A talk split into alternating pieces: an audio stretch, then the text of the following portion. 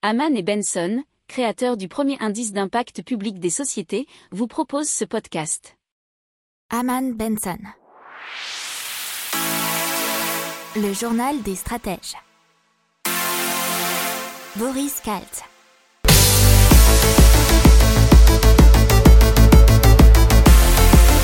Bonjour à tous et bienvenue dans le journal des stratèges pour une revue de l'actualité éco-tech et impact du jour.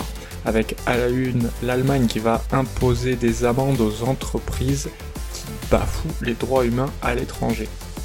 Après dans l'économie on vous parlera de la relance de l'économie européenne ce qu'en a dit la Commission européenne. Dans la tech on vous parlera des jetons NFT qui valent des millions qu'est-ce que sont ces jetons NFT et pourquoi ils valent des millions. Et dans l'impact, on vous parlera de l'entreprise Framework qui euh, vend des ordinateurs réparables à volonté. Vous écoutez le journal des stratèges numéro 59 et ça commence maintenant.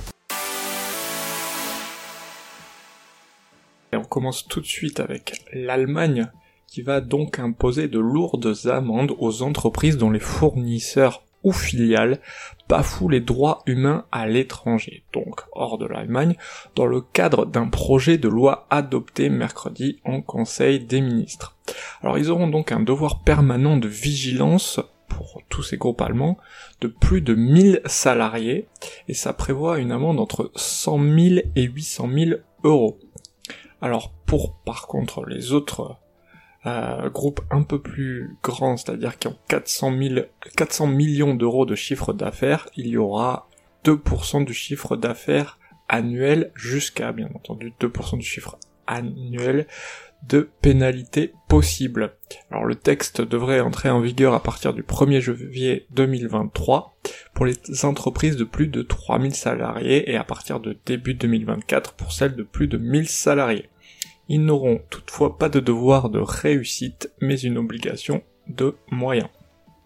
Allez, on continue dans l'économie avec la Commission européenne qui estime que les mesures de soutien mises en place par l'Union européenne devraient se poursuivre au cours des deux prochaines années afin de surmonter les conséquences de la crise.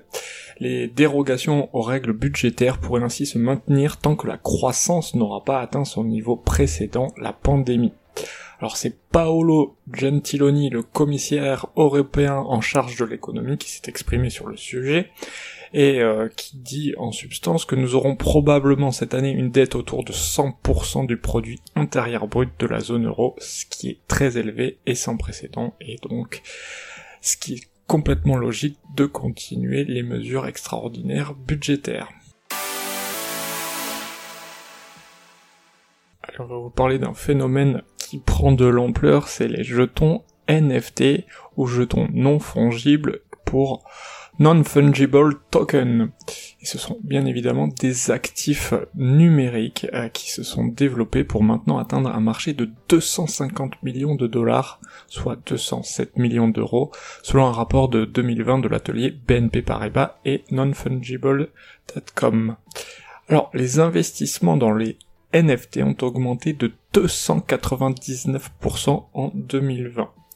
Alors, les NFT sont une catégorie spéciale de biens numériques qui ne peuvent pas être échangés entre eux pour une valeur égale ou décomposés en valeurs plus petites comme la plupart des devises numériques. Il faut savoir que Nike, Louis Vuitton ainsi que la NBA, bien sûr le championnat de basket américain, ont déjà commencé à produire des biens et services basés sur la technologie NFT. La plateforme NFT la plus populaire est NBA Top Shot, donc qui est un spin-off euh, du euh, championnat américain, qui a vendu pour près de 270 millions de dollars, 224 millions d'euros de vidéos uniques sur la NBA.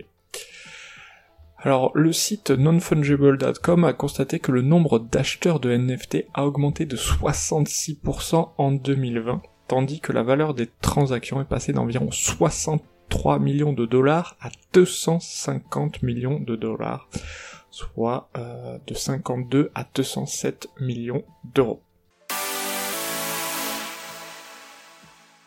On passe à Framework qui vient d'annoncer le lancement d'un ordinateur dont les composants seront facilement démontables en vue de leur remplacement. Chacun d'entre eux aura un code barre qui permettra d'obtenir sa référence et des instructions pour l'installer. C'est une solution écologique et économique. Ça ressemble à un petit boîtier d'un centimètre d'épaisseur en aluminium.